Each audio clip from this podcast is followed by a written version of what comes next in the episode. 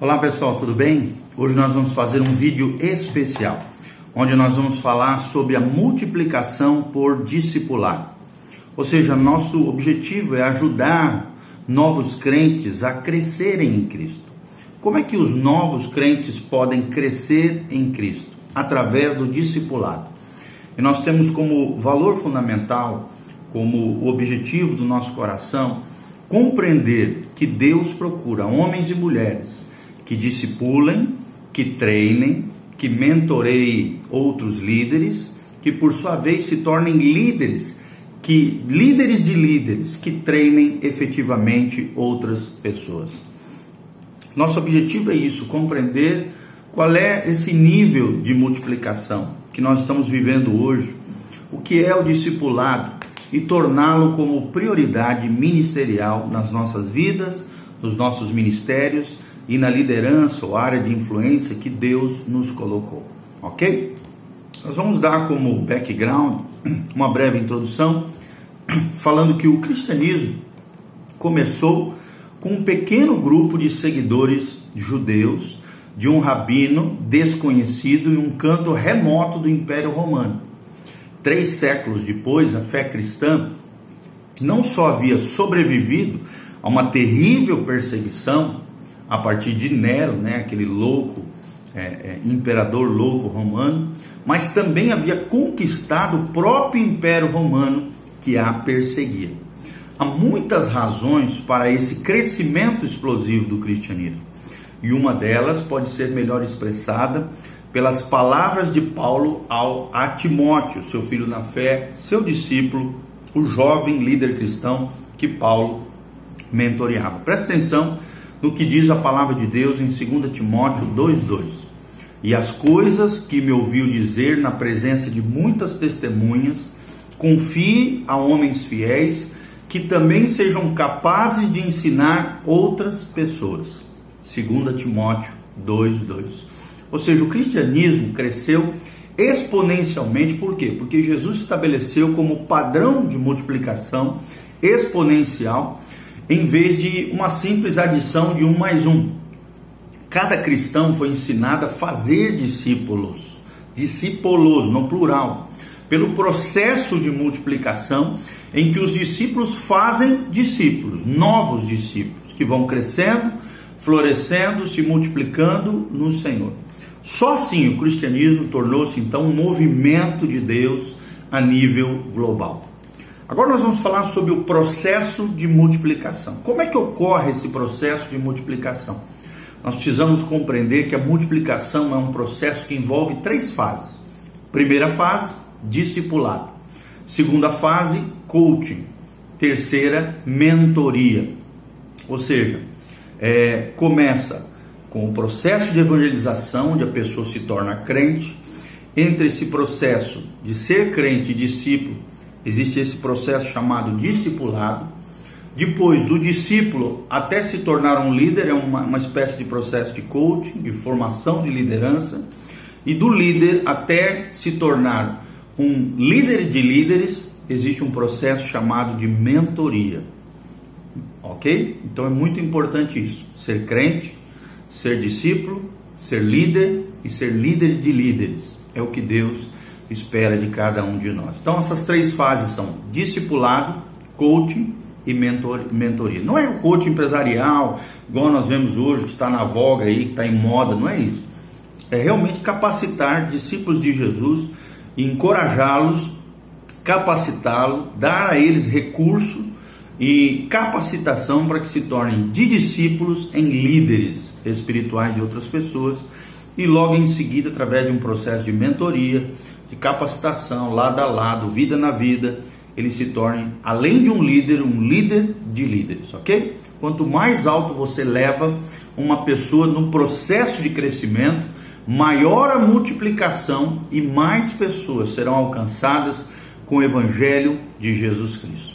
Qual é o fundamento bíblico disso que nós estamos abordando? Primeiro, nós precisamos entender que durante os três anos de seu ministério na terra, Jesus de Nazaré apresentou o modelo de como fazer discípulos em relação com os seus seguidores mais próximos.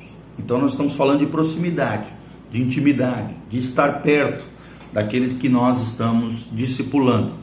Antes de ascender aos céus, Jesus deu um comando muito específico para seus discípulos e que se estende até nós, até os dias atuais. Está lá em Mateus 28, 19 a 20, a grande comissão, ide por todo o mundo, fazei discípulos de todas as nações, batizando-os em nome do Pai, do Filho e do Espírito Santo, e ensinando-os a guardar todas as coisas que vos tenho ordenado. E eis que estou convosco todos os dias, até a consumação do século. Mateus 28, de 19 a 20. Ou seja, quatro verbos na grande comissão. No original grego, o único que está no imperativo é fazer discípulos, ou seja, uma ordem, é um mandamento do Senhor fazer discípulos, está no imperativo, fazer discípulos de todas as nações. Os outros verbos são os meios pelas quais nós realizamos essa tarefa dada por Jesus chamado discipular. Nós vemos o verbo indo, batizando e ensinando, três verbos de movimento que nos ensinam como nós podemos realizar essa tarefa dada por Jesus, ok? Então essa é a base escriturística que nós temos para aquilo que nós estamos abordando. Jesus e o discipulado. Qual é o exemplo que Jesus nos deixou quanto ao discipulado? Primeiro, Jesus é o exemplo supremo de como fazer discípulos. Ele selecionou indivíduos chaves e investiu na vida deles ao longo de um período de tempo. No caso de Jesus, três anos. O ministério de Jesus pode ser ilustrado por uma série de, de, de, de momentos, né? Ou seja, Jesus tinha três pessoas mais íntimas, depois tinha 12 discípulos, depois tinha os 70 e depois tinha os 120 e por último, o quinto momento, tinha a multidão.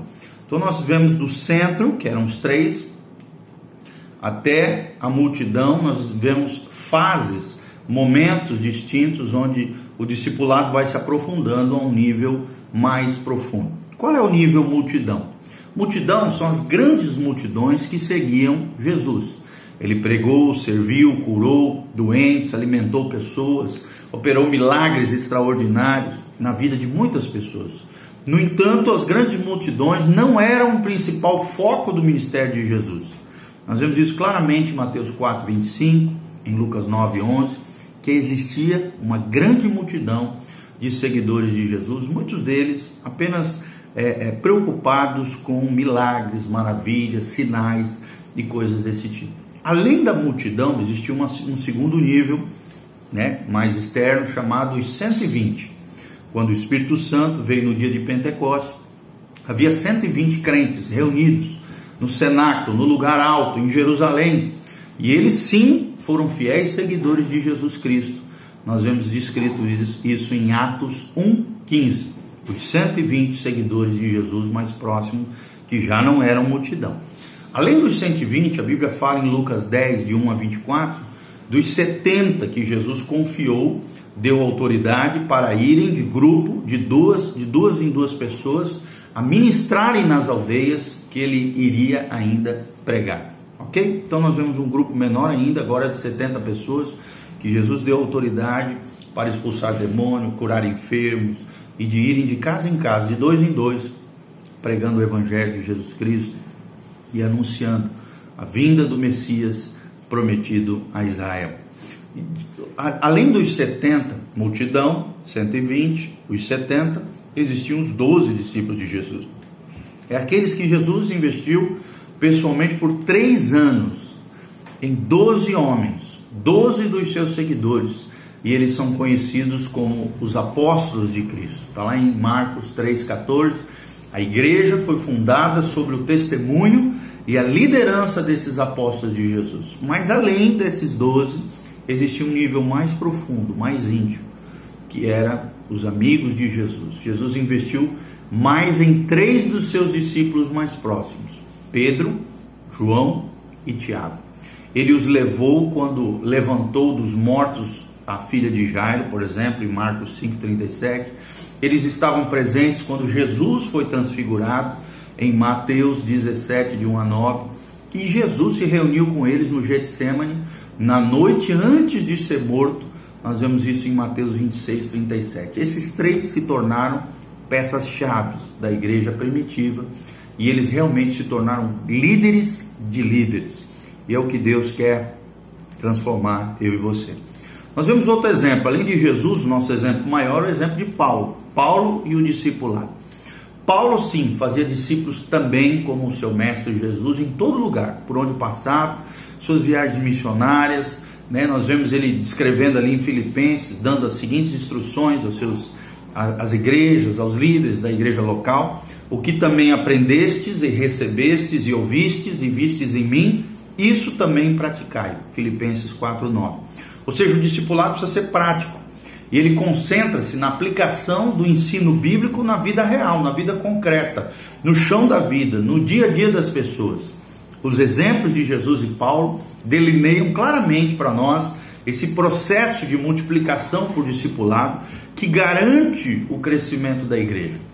Se você é um seguidor de Jesus Cristo, hoje, por causa desse processo de multiplicação, é porque é, discípulos fiéis do Senhor há mais de dois anos, dois mil anos, desculpa, há mais de dois mil anos, vem aplicando esse processo de multiplicação através do discipulado. Esse processo ele é apresentado por uma linha do tempo contínua, começando a partir de Jesus, depois o apóstolo Paulo e os demais apóstolos, depois Timóteo, de Timóteo, a igreja, né, Timóteo, Tito, a igreja foi se multiplicando por dois mil anos discipulando, formando novos discípulos, novas igrejas, novos trabalhos, novas comunidades cristãs, até chegar a nós, os discípulos contemporâneos. Então, nós vemos Jesus, nós vemos o apóstolo Paulo e os demais apóstolos, nós vemos Timóteo, Tito e os, a, já a segunda geração apostólica de pais da igreja, depois dois mil anos de discipulado ao longo da história, até chegar a nós, os discípulos contemporâneos, ok? Então, é, pensa um pouquinho nisso. Quem foi que levou você a Jesus? Quem é que tem investido na sua vida? Será que você tem investido também na vida de outras pessoas? Será que você tem aplicado esse método de Jesus na sua vida? O que, que você aprendeu através dessa lição? Quão importante é para você o seu crescimento espiritual e o crescimento espiritual de outras pessoas? Pensa um pouquinho sobre isso, ok? nós vamos continuar falando sobre a definição de discípulo, discípulo e discipulado. O que, que é um discípulo e o que, que é o discipulado? Nós vamos ampliar ainda mais a visão daquilo que nós estamos falando. Primeiro, um discípulo é alguém que está vivendo a decisão de seguir a Cristo na sua vida diária. É uma pessoa que conhece a Cristo interiormente e tem o compromisso de viver exteriormente o amor e a obediência a Ele. E o que é discipulado? Discipulado é o processo de ajudar alguém a crescer da infância à maturidade espiritual. E isso é feito por meio da construção dos princípios da palavra de Deus na vida da pessoa para que ela esteja equipada, preparada, com os recursos celestiais para entender e seguir a direção do Espírito Santo saber como responder a qualquer situação, com atitudes e ações semelhantes a Cristo. Esse é o processo chamado discipulado. Quais são as características de um discípulo do Senhor Jesus? Primeiro, essas são as características de um discípulo fiel, um discípulo de verdade, um discípulo que conhece a Jesus. No início desse processo chamado discipulado, essas características são apenas sementinhas que estão no coração dos crentes, dos novos crentes, mas precisam ser cultivadas. À medida em que o discípulo vai crescendo, esses traços de caráter vão se tornando mais evidentes em suas atitudes e em suas ações. Primeira característica de um discípulo: um coração voltado a Deus. O verdadeiro discípulo de Jesus tem fome da presença de Deus. Ele busca oportunidades de experimentar a presença de Deus de estar em comunhão com Deus. E Davi expressou muito bem os desejos, os anseios mais profundos do seu coração por Deus. Olha o que diz no Salmo 42, é um lindo salmo davídico. Ele diz: Como suspira a corça pelas correntes das águas, assim por ti, ó Deus, suspira a minha alma.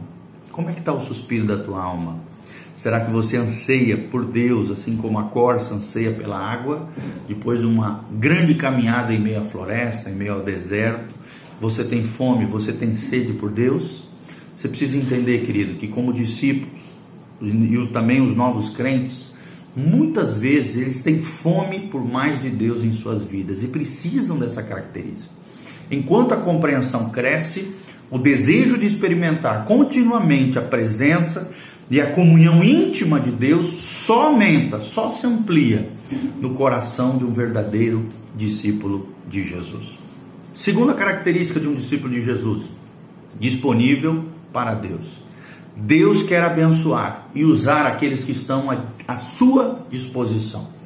E você está à disposição de Deus? Quer ser usado poderosamente por Deus? Tem se colocado nas mãos de Deus? Preste atenção, desde a sua infância espiritual, o discípulo fiel precisa abrir o seu coração ao chamado de Deus, tal qual escrito ao profeta Isaías, Isaías 6:8. Depois disso, diz o profeta, ouvi a voz do Senhor que dizia: Quem enviarei? E quem há de ir por nós? Disse eu, ou seja, o profeta Isaías: Eis-me aqui, envia a mim, envia-me a mim. Ou seja, a disponibilidade exige de fé e vontade de ir para onde Deus quer nos enviar. Será que você tem ido aonde Deus quer que você vá? Será que você tem seguido as orientações precisas do Espírito Santo de Deus? Pode ser até que no início seja hesitante, meio conflituoso, você seja né, permeado de medo, mas quanto mais você se disponibilizar, quanto mais você se deixar guiar, mais tempo, com mais tempo, a fé desse novo discípulo irá se fortalecer as, as musculaturas espirituais irão se crescer, se multiplicar, se fortalecer. E ao andar na direção do propósito e da vontade de Deus, Deus fará maravilhas através da sua vida. Outro ponto muito importante nós vamos ver no vídeo em seguida, ok?